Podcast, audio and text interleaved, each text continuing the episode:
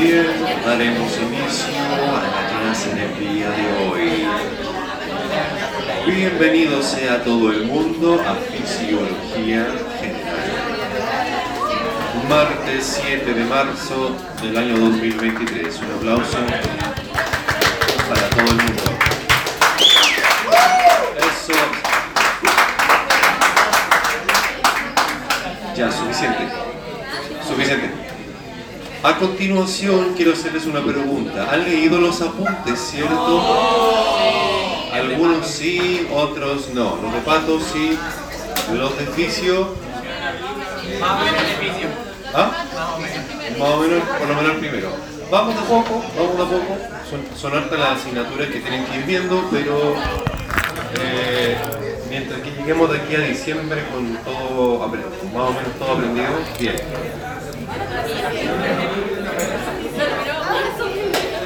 Pero marzo, para diciembre va a llegar. Diciembre va a llegar. Un mes a la vez. Bien. Como se han dado cuenta, como bien lo relataba uno de sus compañeros afuera, cuando estábamos conversando en la escalera, todos llegamos al certamen de biología y nos sacamos puros rojos el año pasado. Fuimos a la vida y ahora nos damos cuenta que biología servía bastante para los ramos de este año, ¿cierto? Su amigo dice que no. Los conocimientos, son conocimientos generales, dice el doctor Cañete. ¿Qué hago un diagnóstico? ¿De qué? De ya. Vamos a diagnosticar, pero todos vamos a aprender a diagnosticar. Todos los que estamos en esta sala. Para lograr llegar a eso, así como un mecánico aprende de mecánica, de, de la anatomía del auto, de la fisiología del auto, ustedes van a aprender, ya saben anatomía, ¿cierto? Saben histología, ahora vamos a saber la normalidad, la fisiología, vamos a aprender la anormalidad, la patología para poder movernos en ese espectro de cosas. Así que mentalmente, porque otro compañero ayer me preguntó, ¿a qué vamos con todo esto? De la otra, de la otra sección parece. Eh, vamos a entender eh, el funcionamiento normal y también el anormal del organismo, lo cual no es fácil, tenemos que ir paso a paso. Hasta ahora, ¿qué es lo que hemos visto? ¿Qué cosas hemos mencionado, revisado? Transporte. Que había un transporte activo y un transporte pasivo, cuya diferencia fundamental era estaba en la energía, ¿cierto? El uso de la energía adicional. Muy bien. ¿Qué más? ¿Qué más, ¿Qué más han leído? Del apunte. La composición de la membrana celular. Vamos recordando las cosas de la enseñanza media, del preuniversitario, del, del año pasado también, el fosfolípido y toda la cachalaspa, como decimos en buen chileno. Eh, por ahí también apareció una palabra clave que va a ser parte de los contenidos que tenemos que revisar también, que es compartimentos. Compartimentos, ¿le suena a alguien la palabra compartimentos? Somos compartimentos, dice Paula Cerón. Cerón. Sí. Somos compartimentos. Eh, el día de ayer vimos. Ah, antes que avancemos, ¿cómo le fue hoy día en los prácticos? Ejercicio, ¿sí? ¿Qué, ¿De qué conversaron? De ustedes. de la vida Se presentaron. ¿Qué? ¿Qué? qué? Ya. Bueno. ¿Qué más? ¿Qué? ¿Cuál? ¿De qué? Tenemos que resumir el resumen del Ya, vieron cómo, cómo buscar en, en internet acerca de fisiología de- del tema que fuese, la forma de buscar información científica en la misma, en los motores de búsqueda correspondientes, en las revistas, etc. Aprender a ser críticos con la literatura es, es fundamental, por eso ustedes tienen un, par de ramos súper importantes el segundo semestre del primer año que se llaman lectura y pensamiento crítico. Bravo. Eh, y hablaron de un tema de fisiología también, ¿cierto? ¿De qué? el profe nos hizo buscar papers de fisiología oral. Sí, ¿cierto? Pero además hablaron de un tema de fisiología general, que es este que está aquí. Ya, no importa, yo les le, pasé una actividad, pero yo, yo, digamos, yo ven cómo lo hacen, así que la actividad que yo les había organizado era justamente acerca de este tema que es paralelo al movimiento de las partículas que conversamos el día de ayer. Ayer hablamos de cómo una, un átomo de sodio, un cation, Na, un signo más, se desplaza de un lado al otro. ¿Cómo se desplazaban las partículas? Determinados por una gradiente mediante mecanismos tales como difusión simple o facilitada, transporte activo que podía ser primario o secundario. Bien, han aprendido mucho ya. Bien, están listos para hacer diagnósticos, como el doctor Cañete. Eh, y en general, ¿cierto? Como bien dijo alguien, que no recuerdo quién fue, eh, era determinado ese movimiento por una gradiente. ¿Gradiente qué significa? Diferencia de concentraciones. En este caso, porque puede ser una gradiente eléctrica, también diferencias de cargas, etc. Para lo que nos compete al menos para el uso clínico, para aprender esta ciencia, para el uso en las enfermedades de los pacientes, concentración. No nos quedamos solamente con eso, no, entramos más allá. Y ese movimiento de partículas, me está llamando la profe Claudia. Pausa, pausa. A ver qué habrá pasado. ¿Ah? ¿Cómo dijo? Retomamos luego de esta breve pausa. Ya. Las partículas se movían entonces en general determinados por una gradiente en la cual condiciona que estas las partículas se mueven si las dejamos solitas se mueven a favor o en contra de la gradiente a favor lo cual significa si hablamos de concentración que se de donde hay más o donde hay menos, ¿cierto? ¿Qué sucede con el agua? El agua tiene una propiedad aparte, tiene como un estudio aparte de su movilidad, digámoslo así. El movimiento del agua se denomina osmosis. ¿Y cómo se comporta la osmosis? ¿Cómo ocurre? ¿De menos a más o de más a menos de qué? ¿De concentración de qué? De agua. De soluto. ¿De menos a más? ¿De soluto o de agua? De soluto. O de solvente.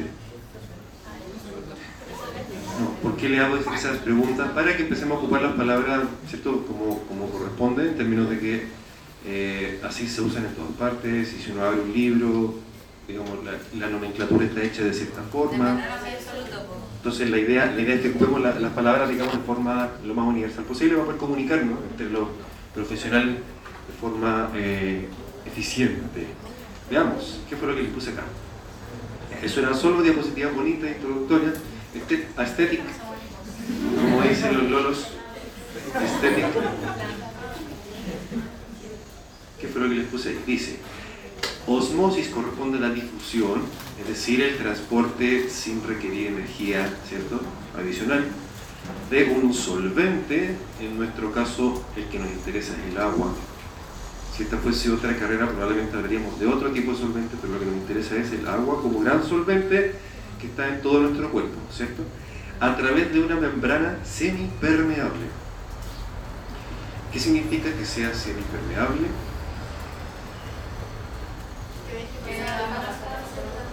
Justamente, si es semipermeable, deja pasar algunas cosas, pero otras no. Si fuese impermeable, no dejaría pasar nada porque no se puede permear, ¿cierto? Y si fuese abiertamente permeable, pasaría cualquier cosa. Entonces, en realidad nos queda este concepto de semipermeable que como queda medio abierto, ¿cierto? Como que, como que a qué se refiere. Pero claro, para efectos de la definición, se entiende que deja pasar agua. Deja pasar agua. Podría dejar pasar también otras cosas, en todo caso. La membrana plasmática, la membrana de la célula, por lo demás es semipermeable, ¿cierto? En su conjunto, quizá la barrera de fosfolípidos no la puede pasar la molécula de agua por efecto de, de carga, ¿cierto? Por efecto de afinidad, porque el agua es hidrofílica o hidrofóbica. Es hidrofílica. ¿Y las sustancias hidrofílicas podían atravesar la membrana? Sí, siempre y cuando tuviesen algo, ¿cierto? Un canal, un transportador. Por tanto, sí, la membrana plasmática de nuestras células se puede considerar una membrana semipermeable, ¿cierto? Algunas cosas sí pasan, otras cosas no pasan. Y el agua entonces difunde desde una solución de menor concentración del soluto a una de mayor concentración del soluto. Si se fijan, la zona donde hay menor concentración de soluto, en el fondo es donde hay más agua. Entonces, si lo ven al revés, el agua igual se mueve donde hay más, donde hay menos. Igual que la otra partícula. Solamente que ocupamos otras palabras para complicarnos más la vida. ¿Captaron o no? Un poco como para, hacerlo, para hacerle juego mental. El agua también se mueve donde hay más a donde hay menos. Porque la zona donde hay menor concentración de soluto es porque hay más agua que en el otro lado. Entonces el agua, si tiene la posibilidad de permear, es decir, pasar a través de una membrana, va a pasar también de una zona donde hay mucha a donde hay poca agua. Agua. ¿Cierto? Donde hay poco a donde hay mucho. Todo en estética. Esta figura, me imagino que la habrán visto antes. Eh, ¿Sí? ¿Me la podría explicar? También, dígamela. No, con confianza, si alguien quiere salir adelante, porque no olviden que esta asignatura y muchas otras de la universidad, en casi todas las carreras, trabajan en base a la destreza de la comunicación. Lo ideal es que lleguemos, no lo ideal, lo que vamos a lograr es que ustedes sepan comunicar el conocimiento, no solamente tenerlo, sino que también comunicarlo. Así que toda instancia de poder hablar en público, por ejemplo, dirigirse a sus compañeros, intercambiar un diálogo, todo eso bienvenido sea. Porque lo estamos desarrollando aquí también. No solamente estamos memorizando el conocimiento, cosa que sí hay que hacer, también estamos aprendiendo a hacer otras cosas, tales como comunicar el conocimiento. Así que, ¿quién podría ayudarnos y nos refresca un poco la memoria de lo que se trata esta figura? Nicolás, ¿quiere pasar adelante? No, pero venga para adelante, con show completo. Porque, insisto, acuérdense, tengan en mente, ustedes van a tener pacientes en un tiempito más. Van a ser los que van a estar a cargo del paciente. El paciente les va a preguntar a ustedes qué hacemos ahora, con quién tengo que hablar, en qué consiste esto. Por tanto, eh, tienen que desarrollar la destreza de pararse frente a otra persona y que lo escuche con seguridad. Así que muy bien, Nicolás. ¿Le paso el micrófono o así nomás? ¿Así nomás? ¿Seguro? Sí. Con confianza, con confianza. Con confianza, no como que malo. Estamos poniendo en práctica, como dije antes, destrezas que son para la vida. Así que, Nicolás, por favor, a modo de refrescarnos también la memoria, por favor, ¿Aló? Dele la mano. Eh, en tu ensayo separado por dos medios, en donde hay una concentración de sodio, clorhídrico, solución, y están separados por una membrana semipermeable. Eh, y el medio para equilibrar la alta concentración de, de sodio a este lado con respecto a la casi que hay, bueno, la nula que se encuentra al otro lado, eh, hay dos formas. Si la membrana es semipermeable, entonces no puede eh, no se puede intercambiar el sodio, pero sí el agua que es más soluble. Entonces eh, la concentración de agua tendría que subir a este lado para equilibrar eh, concentraciones. ¿Entendió? A ver, venga y nos ayuda para reforzar lo que Nicolás dijo. Pero, pero a lo mejor lo puede decir de otra forma y se va a entender igual. Porque dos personas pueden decir cosas distintas, sonar distinto, pero en el fondo está diciendo lo mismo. Y está bien, es normal. Dos personas se van a comunicar distinto. Por favor, por favor, venga, pues, venga. Apóyenos. O sea, si igual se escucha, ¿no? ¿Se escucha? ¿Sí? Bien, vamos, denle nomás. Por lados se ve la misma cantidad de agua, como está la membrana superficial, eh, deja el agua, pero no absoluto. Como la izquierda la derecha el agua va izquierda. ¿Se entendió, no? ¿Sí? ¿De verdad? No, en la no. Diga, diga. ¿Por qué no deja pasar eso, Lucas? Ya, vamos a, vamos a agradecer a los compañeros. Y a su nombre es Bernardo. Fernando. Fernando. Fernando. Muchas gracias, Fernando. Muchas gracias, Nicolás. Muchas, muchas gracias. Como dije hace un ratito, eh, toda instancia de poder, eh, en el fondo, desarrollar, así como el track de teatro, todas las instancias para que puedan desarrollar su capacidad de comunicación va a ser fundamental. Insisto, ustedes van a ser los que van a estar a cargo de un paciente, de un equipo de trabajo. De aquí puede que salga el próximo ministro de salud ministro de salud, no sé, lo podría hacer perfectamente. Así que tienen que desarrollarlo, es parte del camino. Ahora, volvamos sobre a la línea de base. En esta figura, primero que todo describamos lo que hay. Hay un tubo curvo, que en el fondo el tubo es curvo para poder, esto es un experimento, la verdad, es una forma de medir la osmosis. Un capilar o un tubo, cualquier, cualquier receptáculo que sea, curvo, donde hay una separación establecida por una membrana semipermeable. ¿Qué significaba semipermeable? deja pasar algunas cosas. Es selectiva, podríamos decir también. En este caso, es semipermeable, deja pasar agua, pero no deja pasar el soluto. Que fue lo que quiso decir Nicolás. Nicolás, sí. No deja pasar, ¿se fijaron que lo dijo en algún minuto? Sí. No deja pasar el soluto, solo puede pasar agua. En este caso, nuestro soluto es el cloruro de sodio, ¿cierto? Es una solución de cloruro de sodio y el solvente es El agua. el agua, muy bien. El volumen de las soluciones a ambos lados de esta membrana es el mismo, ¿cierto? Por ahora es el mismo. Entonces, algo tiene que pasar. Sabemos que las partículas tienden a moverse, ¿cierto? A desplazarse por una cuestión que se llama Big Bang, ¿no? Que nos dio energía ¡pah! Para que las partículas se moviesen por todo el universo hasta que eventualmente todo se congele en el universo. Eso dice la teoría actual.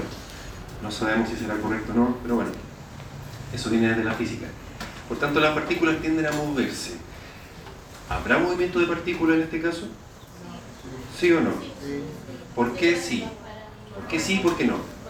Las partículas del agua se moverán hacia donde hay mayor concentración para que se igualen ¿Por qué? ¿Por qué pasa eso? por eh, las descargas. Por, como, que se tiende a. La osmosis es básicamente que se tiende a igualar como Bien, lados. ¿cierto? Porque va, debería ocurrir la osmosis. La, la osmosis implica que el agua tiende a igualar su, la cantidad, no quiero decir concentración de agua, eh, se tiende a igualar la cantidad de agua a ambos lados de un, un punto de referencia, una membrana semipermeable. Esa es, esa es la razón por la cual sí se movería, sí habría movimiento de partículas. Hay gente que dice que no, que no habría. ¿Por qué no habría movimiento de partículas?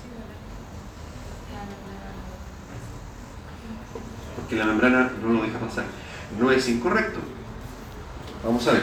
En este caso lo que sucedería es que el agua se desplazaría, ¿cierto? Y eso se evidencia porque el volumen de ambos compartimentos cambió, ¿cierto? El volumen evidentemente bajó en el lado donde hay solo agua y aumentó en el lado donde había cloruro de sodio, eh, o donde había más cloruro de sodio podríamos haber dicho.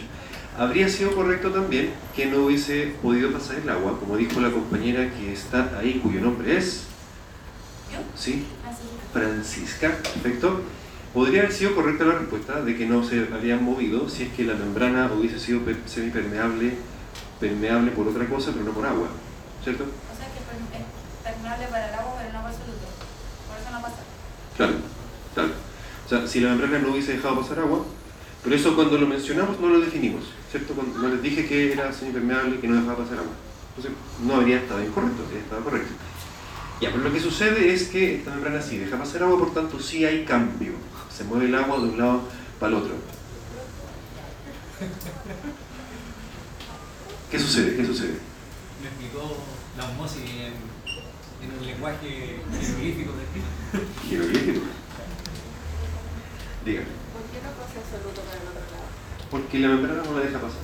Podría ser que la, la molécula sea muy grande y no quepa por ningún canal. Podría ser ¿Y podemos asumir que no lo deja pasar? Claro, para efectos del experimento, asumimos que no lo deja pasar. Ah, pero se asumió.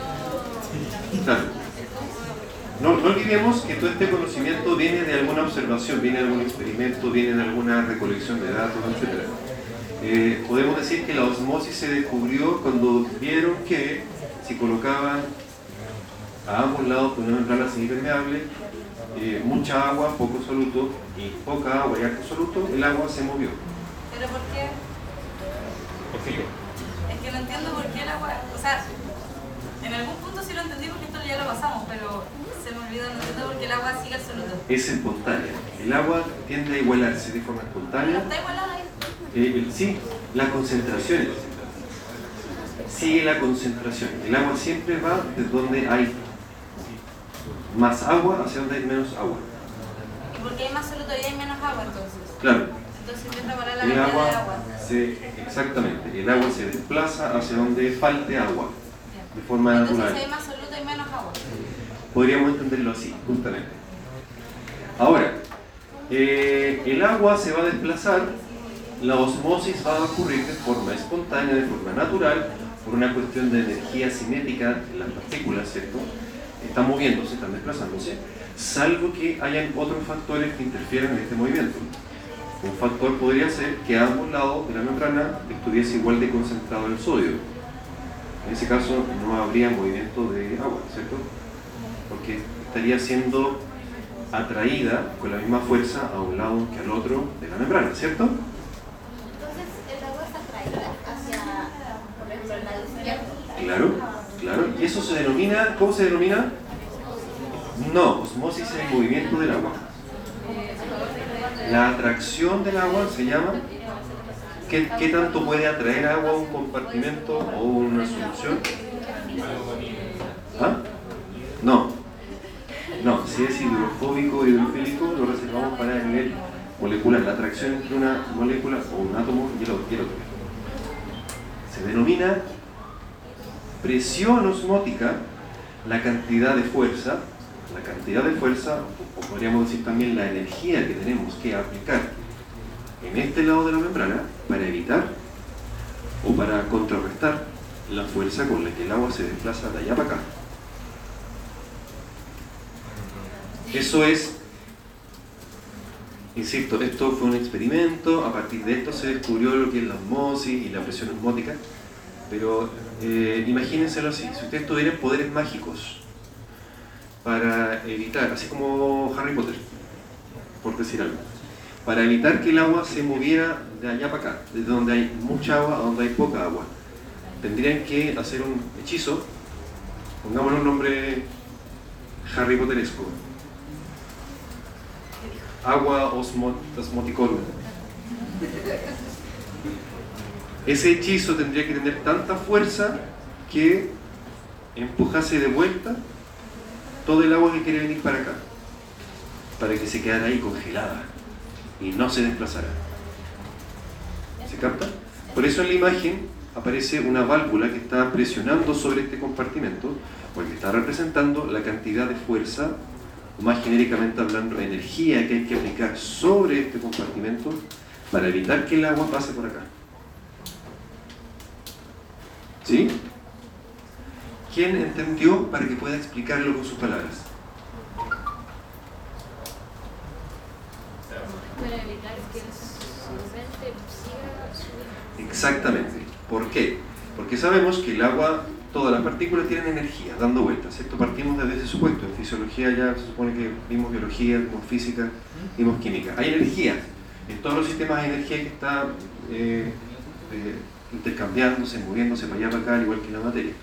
Entonces sabemos por principio de que la osmosis es el movimiento del agua desde donde hay poco soluto, donde hay menor concentración de un soluto, a donde hay más concentración de un soluto, eh, y lo hace gracias a que tiene cierta energía, ¿cierto? Las partículas se mueven con cierta fuerza, con cierto empuje. Si yo quisiera evitar que esa agua pasara de acá para acá, tendría que aplicarle cierta fuerza, ¿cierto? Cierto poder que está representado en este dibujo como una valvulita, un émbolo, como la jeringa, un émbolo, que tiene que ser equivalente a la fuerza que ejerce el agua desde acá para acá. Y la cantidad de fuerza, la medición de fuerza, así como quien dijera eh, cuántos kilos podemos levantar en curl de bíceps, 120 kilos, la fuerza, independiente de la mancuerna que yo ocupe, 120 kilos es 120 kilos en todas partes, ¿cierto? Independiente de la mancuerna de la máquina que yo quiera levantar, 120 kilos son 120 kilos. En cualquier punto de la Tierra, ¿cierto? Bueno, la presión osmótica es lo mismo, esa es la cantidad de fuerza que debe ser aplicada acá, que aquí está representada por una valvulita, pero yo podría colocar, por ejemplo, una sustancia al otro lado que tuviese la misma presión osmótica que a este lado, ¿cierto? Que atrajese el agua con tanta fuerza para este lado que no se moviera nada. ¿Se captó? ¿Quién entendió? Que nos pudiese explicar con sus propias palabras, o bien, ¿quién siente que entendió algo y que lo explique? Lo que entendió, lo que alcanzó a entender. Todo vale, todo es bueno. Nicolás, por favor, ¿qué fue lo que alcanzó a captar? que como el agua tiende a pasarse hacia el lado izquierdo, eh, para evitar que el agua eh, se mueva, Sí. hay que como con una jeringa presionar, hacer una mayor presión para que no se devuelva el agua, para que no... ¿Cierto? Nicolás está describiendo lo que ve en la imagen, ¿cierto? En la imagen hay una jeringuita que está presionando a este lado para evitar que el agua pase para allá, ¿cierto? Eh, podría, en este caso una jeringa, pero podría no ser una jeringa, podría ser otro elemento. Eh, pero lo que importa es que hay una cierta fuerza, ¿cierto? Una cierta magnitud de energía que está siendo aplicada a ese lado. Y esa magnitud de energía, esa fuerza con la que empujamos el agua de este lado, obviamente debe, para que sea ¿cierto? Tendría que ser equivalente a la cantidad de fuerza que tiene esta agua para pasar para acá. Y es por eso que ocupamos la, definición. Es por eso que ocupamos el nombre de presión osmótica para referirnos a la cantidad de energía con la que atrae el agua una determinada, eh, un determinado compartimento. Y este experimento se ocupa para, digamos, evidenciar de forma indirecta lo que es la presión osmótica. Dicho en palabras, si dejamos de lado ese dibujo, la definición es la fuerza que tiene una determinada solución para atraer agua. Si lo pensamos solo con palabras, ¿queda más fácil o no? En lenguaje fácil, el agua siempre trata de ir desde donde hay más agua a donde hay poca agua, salvo que existan otras fuerzas interfiriendo en su desplazamiento. ¿Sí? ¿Sí o no? Digan. Esas fuerzas interfiriendo, ahí sería la presión osmótica. Justamente, lo, en términos numéricos, la cantidad de fuerza, venga de donde venga, se denomina presión osmótica. No sé si lo puse acá a continuación. Sí, la mínima presión o la cantidad de fuerza que se requiere aplicar sobre la solución de mayor concentración para prevenir el paso de agua, es decir, para evitar la osmosis. Entonces podemos entender que va a haber osmosis en tanto que la presión osmótica del sistema lo permita, ¿cierto? Siempre va a haber presión osmótica a un lado o al otro, ¿cierto? ¿Mm? Por sí sola, desde, desde que existe esa sustancia, por el solo hecho de existir, ya tiene presión osmótica. si no hay diferencia de concentraciones iguales, La presión osmótica de ambos lados va a ser igual. Entonces sería interesante mencionar que podría yo tener sodio a este lado y podría tener potasio a este otro lado en concentraciones distintas, siendo partículas distintas, van a ejercer presión osmótica cada una por su lado, pero yo podría agregarle de una o de la otra hasta que las presiones osmóticas se igualen y no habría movimiento de agua, ¿cierto? ¿Cierto? ¿Sí o no? No sé por dónde empezar. ¿Quién, quién, quién levantó la mano primero? Ya, a ver, dígame.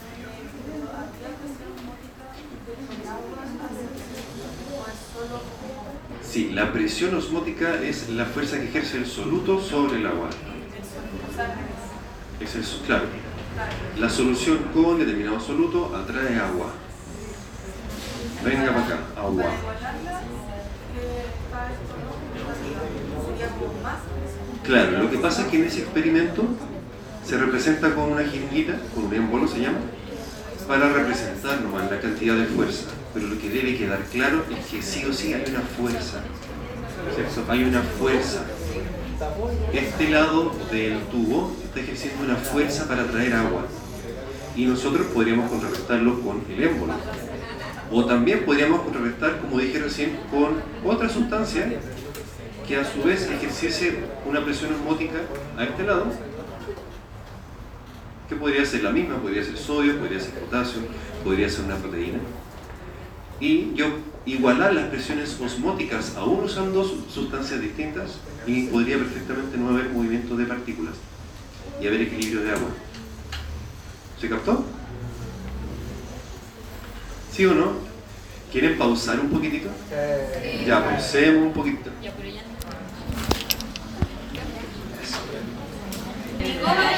Entonces la presión osmótica entonces es la fuerza que tiene una determinada solución para que pueda atraer agua. Como la gravedad, por así, para así entenderlo.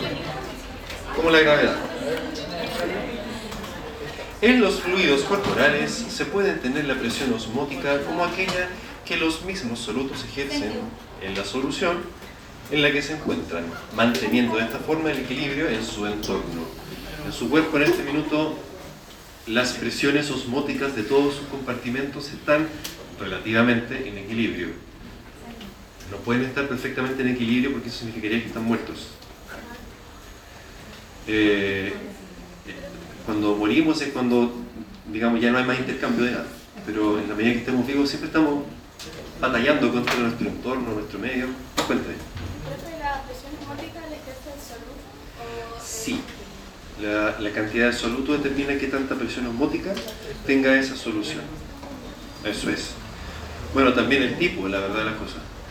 Eh, moléculas más grandes tendrán mayor presión osmótica y así, pero lo que nos interesa para efectos de la asignatura, para efectos de la fisiología clínica, es decir, en humanos, ¿cuánta? La cantidad, la concentración. Ah, ¿Qué venía después? En los líquidos corporales tenemos gran cantidad de elementos que se comportan como coloides. ¿Les suena esa palabra? Sí, no me acuerdo. Sí, un coloide es una sustancia que, estando en una solución, entre comillas, porque no- no sería una solución, se mantiene en fases distintas. O sea, no sería una solución, porque una solución, ¿cierto?, tiene una sola fase, ¿cierto? Llamémosle mezcla. Ejemplos de coloides. La cerveza. La cerveza, en la cerveza vemos que hay dos fases, ¿cierto? En ese mismo vaso vemos una fase líquida y una fase gaseosa, ¿cierto? En la leche también. Podemos identificar eh, la proteína, el agua por separado, ¿cierto? Son coloides. Y en la sangre también, en la sangre también tenemos sustancias con comportamiento coloidal. Nuestra sangre se comporta como una mezcla coloidal. Y la a ver, eh, y estas sustancias coloides son las grandes responsables de la presión osmótica que tiene la sangre. Me refiero a las proteínas del plasma. La sangre entonces también tiene una cierta presión osmótica y debe tenerla. Si no tuviese presión osmótica, no existiría la sangre, ¿no? porque la sangre se compone de agua y otras cosas, ¿cierto? El plasma, que es agua con proteínas, y células. Si nuestra sangre no tuviese presión osmótica, no tuviese la capacidad para retener agua, ¿cierto? Probablemente los seres humanos naceríamos y moriríamos al cabo de unos minutos. Pero no es así. Podemos vivir por muchos años, por 20 años, por 25 años, por muchos años, gracias a que tenemos muchos mecanismos de compensación de nuestro organismo.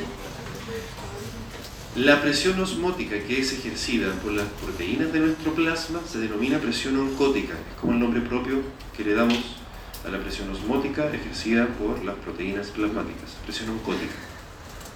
como quien dijera, para los amigos, presión osmótica. Pero el nombre completo, digamos, presión coloide osmótica. Porque la presión osmótica de la sangre ejercida principalmente, no exclusivamente, pero principalmente por las proteínas del plasma. Por supuesto que en la sangre no solamente hay proteínas, hay muchas otras cosas más, ¿cierto? ¿Como cuáles? Hay células tales como glóbulos blancos y linfocitos, hay iones también, electrolitos, como el mismo sodio. Sí. Hay muchas cosas. Por lo tanto, la presión osmótica total de la sangre la determina todo eso, todo aquello, las células, los electrolitos, pero principalmente las proteínas. Y cuando, aquí para adelante, cuando hablemos de presión oncótica, es el nombre propio que le damos a la presión osmótica que ejercen las proteínas de la sangre. ¿Ya? Una cuestión de definición. ¿Sí? ¿Sí o no? Bien. Hace un ratito, dígame, por favor. Entonces, ¿cuál sería como la presión osmótica total? ¿Sería el recuento de todo o no? Eso es lo que dijo. ¿El número? No, No. o sea, no. El recuento de las células, de las proteínas. Presión, digamos, coloide osmótica. O sencillamente presión osmótica de la sangre. Presión osmótica de la sangre. Lo que importa por lo pronto es recordar, la sangre también atrae agua. Si no tuviese la fuerza para retener, para atraer agua, la sangre no existiría. ¿Cierto? No tendríamos sangre. Proteína de sangre. Principalmente, ¿Cuál es la principal proteína de la sangre? La albúmina. La albúmina, igual que la del huevo, pero humana, por supuesto. Albúmina humana. La cantidad, eh. Ah, la presión osmótica de cualquier solución se determina por diversos factores, tales como la carga de la, partícula, eh, la polaridad de las partículas, etc. Pero lo que nos interesa es la cantidad. Simplifiquémonos la vida y hablemos de presión osmótica solo dependiente de la cantidad de soluto, es decir, de la concentración de una solución. ¿Sí? ¿Sí o no? ¿Sí? En general, mientras más concentrada una solución, su presión osmótica debería ser mayor. Mientras más diluida, una solución, su presión osmótica va a ser menor. ¿Por qué? Menos concentración de qué? Del soluto. ¿Cuál? ¿De cuál soluto? De cualquiera, por ejemplo, proteínas. Electrolitos, sodio, células, etcétera, etcétera, etcétera. ¿Cómo vamos? Veo algunas caras cansadas. ¿O no? Puede ser que sí, puede ser que sí. No tiene nada de malo. Eh, no te salteamos. Era puro bla que quise poner. Cuéntame. Si tengo una concentración con no, una solución con X concentración, Sí. eh, ¿Qué pasó? Si tengo una solución por... concentración, ¿De qué? Sí, sí, se puede. de acá, cerrar la. hay mayor presión. Cerrar la Será la cortina. Ahora, si tenemos una Si solución tenemos una solución con X concentración ¿De qué? de cualquier cosa, De cualquier cosa, un soluto X, hay más presión. Pero si tengo esa misma solución con un poco menos de concentración, es menos presión. Menos presión osmótica.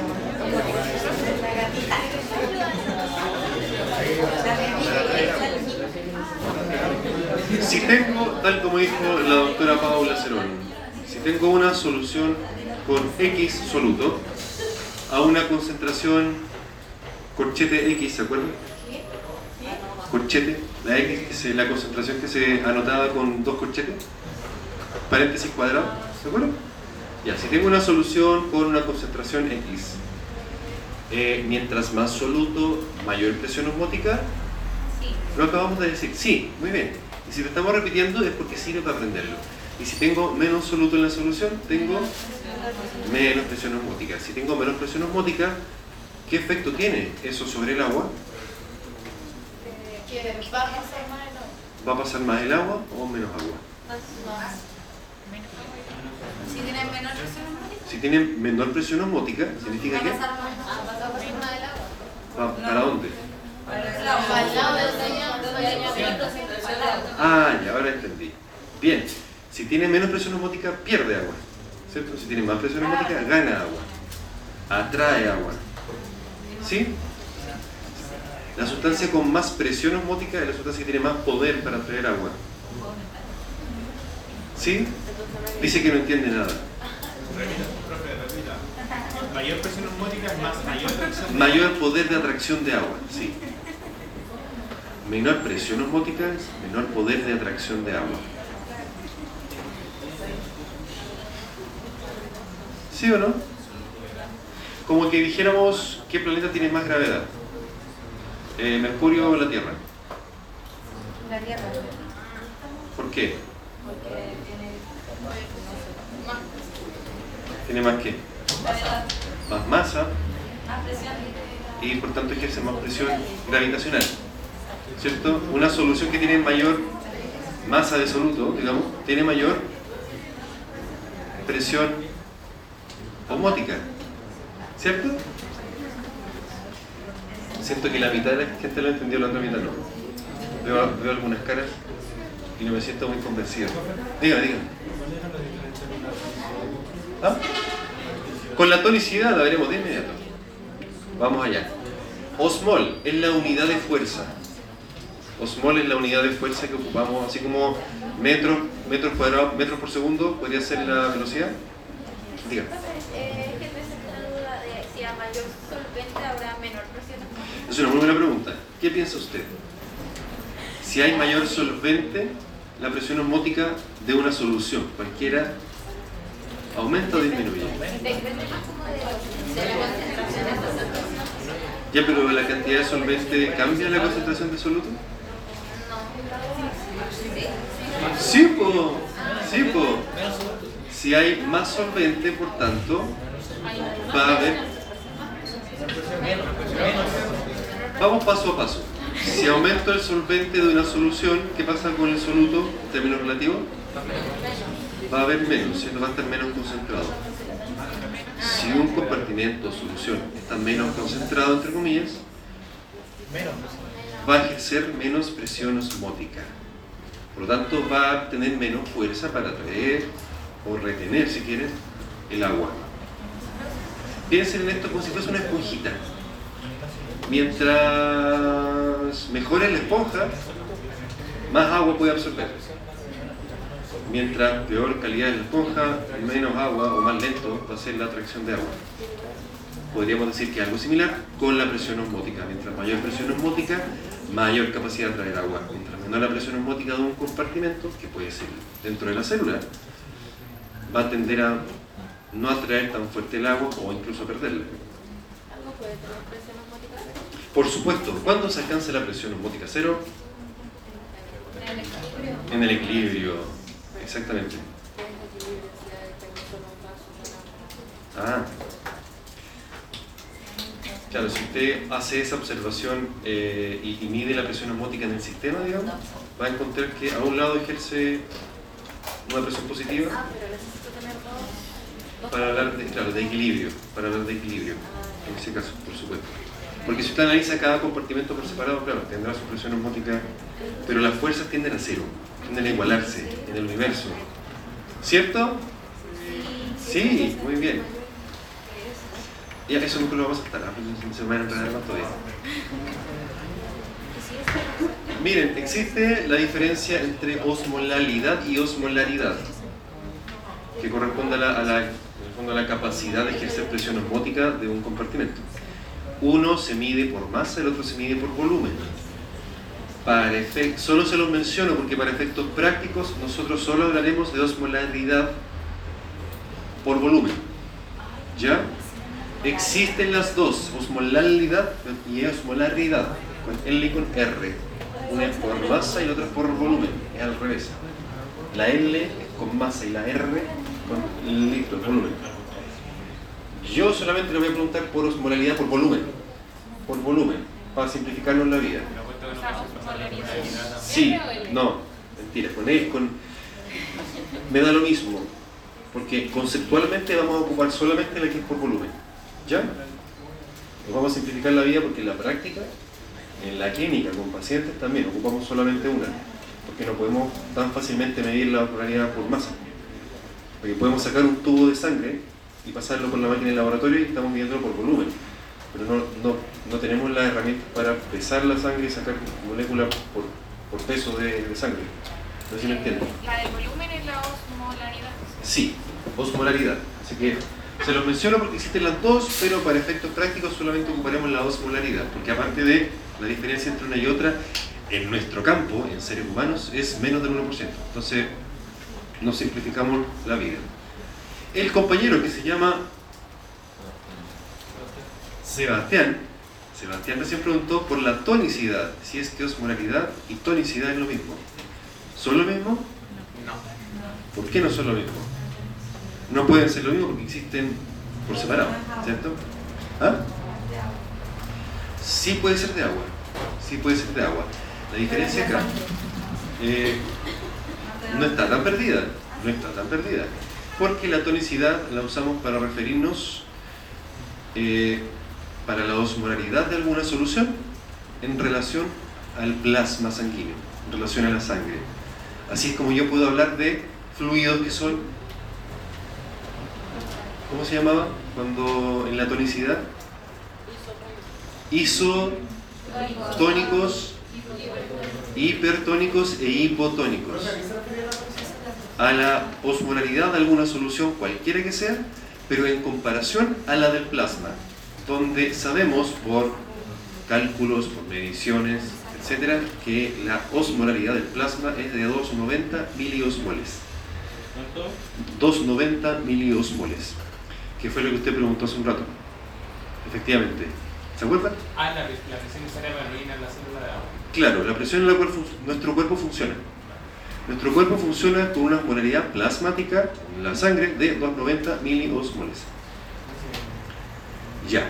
Entonces, si yo tengo un paciente que está en la urgencia y le colocan un suero que yo sé que tiene 500 miliosmoles, es un suero isotónico, hipertónico, ¿por qué?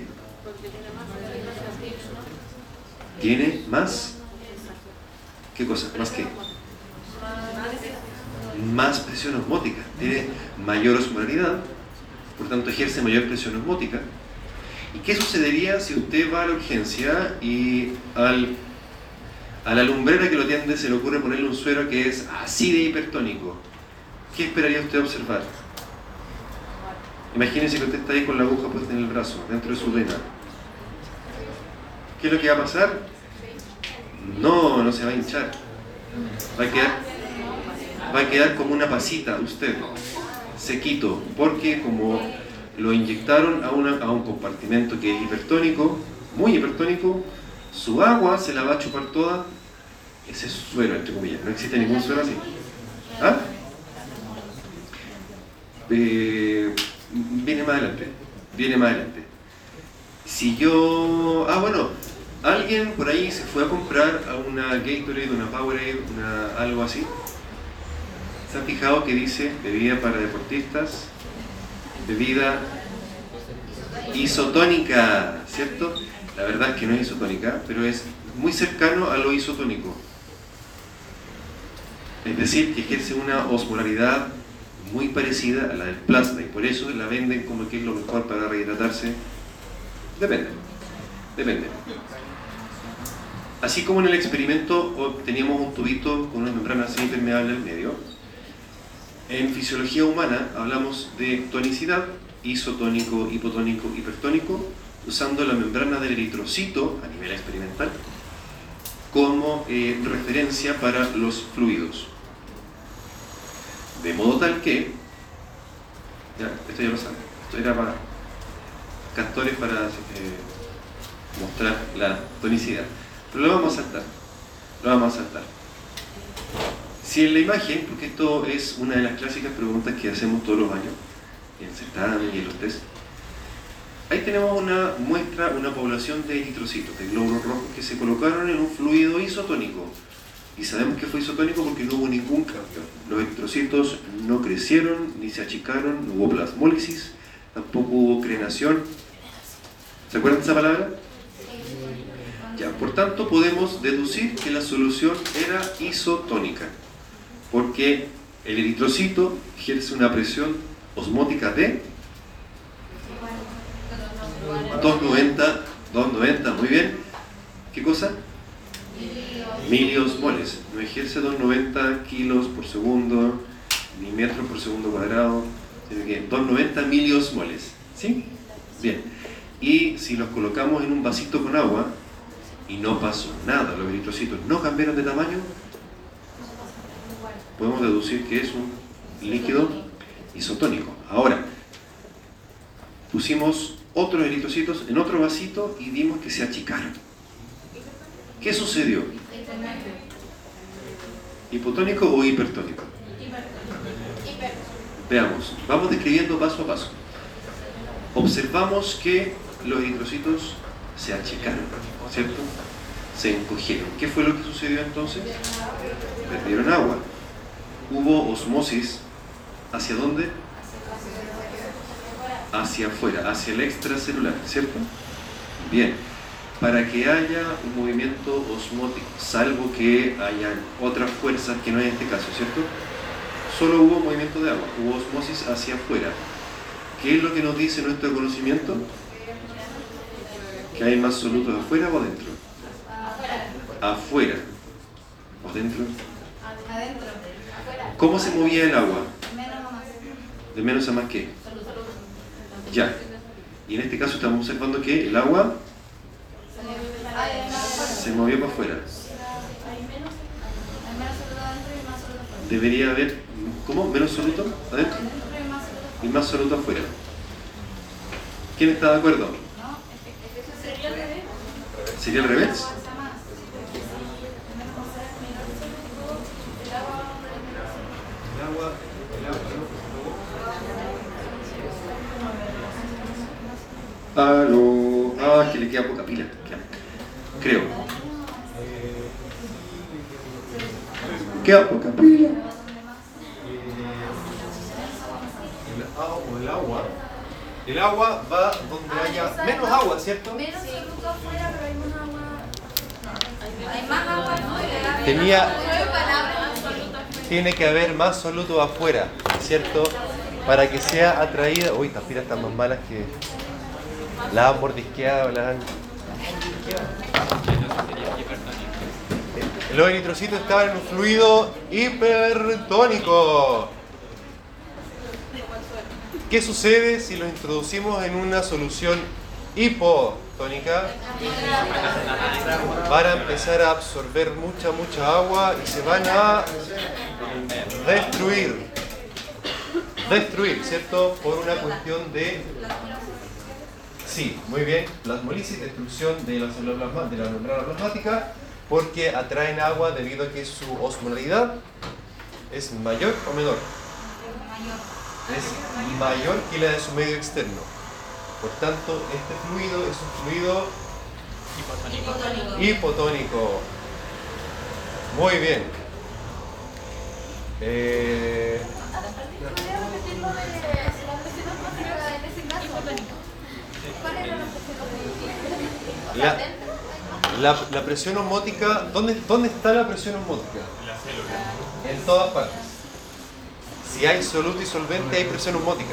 Pero el que se, que se denomina como soluto no es la célula en este caso, porque es la que ingresa Ah, sí. agua, Si estuviésemos mirando, claro, en conjunto, pero en este caso estamos comparando el movimiento de agua a través de la membrana del eritrocito. Entonces estamos comparando compartimento externo, extracelular e intracelular. en ese caso el agua está en el, en el medio extracelular y quiere ingresar al medio intracelular. No, está en los dos. Ah, El agua está en los dos. Por eso, pero la, la- pero la célula tiene mayor cantidad de soluto. ¿En cuál? Eh, ¿Cuál tiene mayor cantidad de soluto? Sí, venga, demuéstrenos para que despertemos todos. Nos energicemos, porque tenemos clase de pato después, acuérdense. Vamos, a ver. Vamos, todos sí que vamos a poder repasar. Ya, por eso me perdí. Si teníamos A ver acá.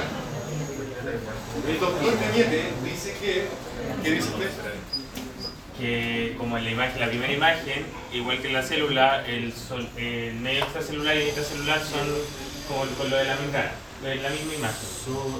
Ya, bien. Luciano está diciendo que está aplicando el, el experimento que va a principio al modelo de los eritrocitos con el medio externo. Ya, bien. Entonces la, la presión osmótica es la que se aplica dentro de la célula para el ingreso o la salida del soluto. Porque es donde está el plasma sanguíneo que permite el, ingre- el ingreso o no del agua a la célula. ¿Podríamos complementar esa, esa aseveración? La presión osmótica, ¿quién la ejerce? Célula. O sea, el eritrocito, la proteína. Todo. Todo. Porque dentro, de la- dentro del eritrocito hay un compartimento, ¿cierto? Que tiene, tiene solvente, que es agua, y soluto. También tiene sodio, proteína, etc. Tiene, por tanto, una determinada presión osmótica. Pero el medio externo también tiene una determinada presión osmótica. Claro, Cuando ambos se ponen en equilibrio, cuando hay ingreso de, de soluto. no. Por ahora solamente estamos hablando del movimiento de agua, ¿cierto? De osmosis. Si esos eritrocitos los metemos en un vasito con un fluido no me acuerdo del isotónico iso, iso, ¿qué significa iso en griego? Igual, como triángulo iso. Hizo igual. Ya, Eso igual. Que da la misma cantidad de, de soluto y de solvente. Ah. Que están en equilibrio. La verdad es que los solutos pueden cambiar, pero lo que nos importa es que la presión osmótica, Este, en, en 290. si la presión osmótica, muy bien, Que la presión osmótica está en Si la 290. presión osmótica está equivale, equivale al del intracelular al extracelular, no va a haber movimiento de agua y los eritrocitos van a ser felices. No se van a morir ni van a engordar, ni se van a destruir, ni se van a achicar, etc. Van a estar en equilibrio con su Si entorno. se achican es porque hay mayor cantidad de. Si se achicaron es porque, primero pensemos, ¿qué pasó con el agua? Salió. Salió, ¿cierto? Y el agua. Y se fue para afuera el agua, ¿cierto? Perdió el agua. Sí, entonces hay mayor, mayor cantidad de soluto afuera que adentro de la célula. Y eso lo sabemos porque el eritrocito se desencogió, lo cual significa Eso, como se llamaba cuando la, muerte celular era. Crenación. crenación, ¿cierto? Crenación. se van a, se van a crenar en algún punto, se van a O sea, Y esto sería, eh, Max, ¿cómo se llama? Cuando, cuando se trata citólisis, cuando ingresa mucha agua a la célula, Sí, sí, Ya, muy bien. Pero acá que lo que está pasando es que el medio externo está ejerciendo mayor presión osmótica que la que tiene el eritrocitos interiores, ¿cierto? Sí. Como tiene mayor presión osmótica, puede robar agua. Y por eso se achica el eritrocito. Porque tiene que quitar agua para igualar el externo al interno. Exactamente, porque el agua va a tender a igualarse, adentro y Da afuera. lo mismo donde, pero es En tanto, hay una membrana por la cual pueda pasar, y si no hay membrana con mayor razón, Entonces, en este caso, en citólisis, no se aplica suero porque eso me estaría re... Bueno, y- en este no, pero es que para entenderlo, para entenderlo, porque si no me pierdo. No, pero tranquilo, aquí, aquí lo que hicimos fue agarrar el trocito y meterlo a un vaso con algo, con un líquido. Y no sabemos cómo es. Sin embargo, podemos ver que el eritrocito Se hinchó. se hinchó hasta que incluso sufrió Eh, citólisis. citólisis, destrucción de la célula. Podemos concluir Que hay mayor concentración de soluto adentro de la célula que en el medio extracelular. y por tanto el compartimento intracelular está ejerciendo mayor Presión osmótica. presión osmótica. Eh, o tiene, claro, o tiene más de 290 o bien el medio externo tiene menos. Ah, es, es el, en esta imagen, o el medio externo tiene menos de, dos- de 290 o dentro hay más de 290. Exactamente. Y acá sería que el medio externo tiene más de 290 y la célula menos de 290. Claro, ahora en la fisiología humana lo, lo normal es que tenemos 290, por tanto, Adentro y afuera entonces está así. O sea, sube baja un poco, pero no, se el eritrocito siempre tiene 290 por naturaleza. Solamente que acá el fluido es que es hipotónico y acá es. No, al revés. Al revés. Acá es hipertónico. hipertónico Y acá es hipotónico. porque su osmolaridad es mayor que la intracelular. Y acá era un fluido hipotónico y su osmolaridad es menor Que la de la célula. la de la célula. Muy bien. Pero lo que pasa es que acá en el sale de osmolaridad. Habla de la osmolaridad. Vamos a de- dejarlo igual. Igual, osmolaridad. Sí. Para efectos prácticos. Ya, eh, dejémoslo hasta ahí nomás. Dejémoslo hasta ahí porque veo que su cerebro está... Sí.